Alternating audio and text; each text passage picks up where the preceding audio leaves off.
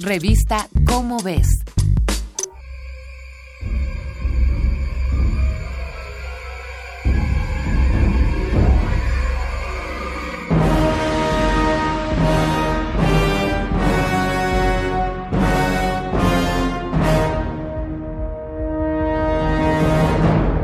Tanzania, 7 de enero de 1974.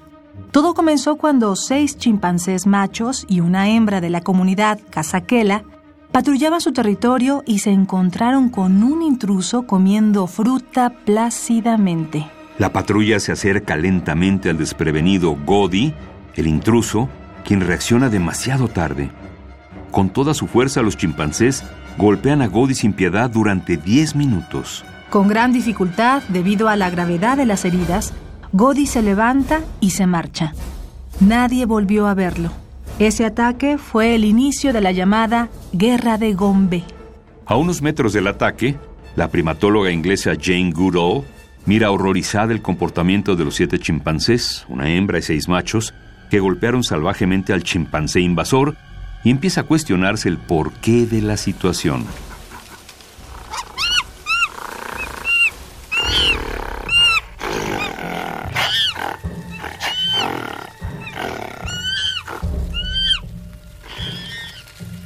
La primatóloga, que llevaba meses en el Parque Nacional de Gombe, en Tanzania, sabía que originalmente todos los chimpancés pertenecían a la comunidad de Casaquela. Por razones misteriosas, una parte de la comunidad empezó a frecuentar más el sur del territorio Casaquela y a la larga, este grupo formado por tres hembras, sus crías y seis machos, formaron su propia comunidad a la que Goodall llamó Kahama.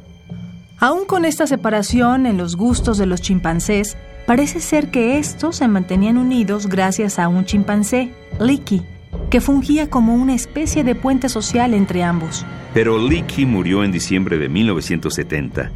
Un año antes, a la comunidad Casaquela llegó un chimpancé que fue nombrado Humphrey por la primatóloga, un líder poco eficiente para su grupo.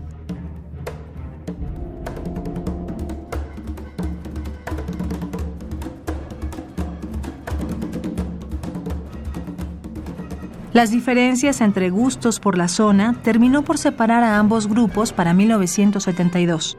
Los jóvenes Cajama se comportaban con un exceso de confianza y provocación en el territorio casaquela, lo cual es una grave ofensa en el mundo de los chimpancés. Los de la comunidad casaquela optaron entonces por iniciar patrullajes de guardia, como aquel en el que lograron emboscar a Godi.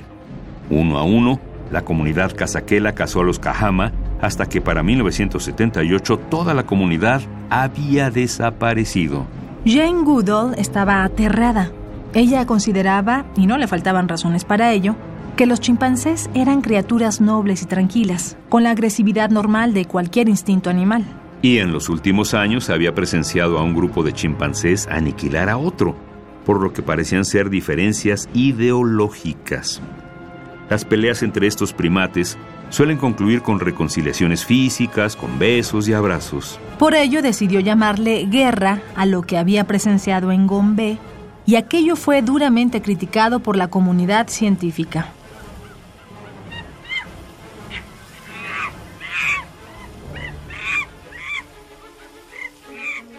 Algunos acusaron a Jane Goodall de sentimentalismo pues la palabra guerra tiene una carga emocional que seguramente alteraba su percepción del conflicto. Mientras que algunos pensaron que el antropoformismo, es decir, darle cualidades humanas a los animales, solo torcían la visión de Goodall. El primatólogo holandés Frans de Waal advertía que podía ocurrir lo contrario. La antroponegación, que es cuando se rechazan características comunes entre humanos y animales. Pero si este caso y este tipo de conflictos son naturales en chimpancés, ¿eso puede alterar nuestra percepción de los conflictos humanos?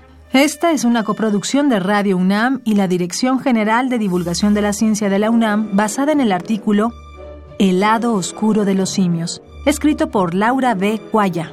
Si deseas saber más sobre la guerra de Gombe, consulta la revista Cómo ves, la publicación mensual de divulgación científica de la UNAM.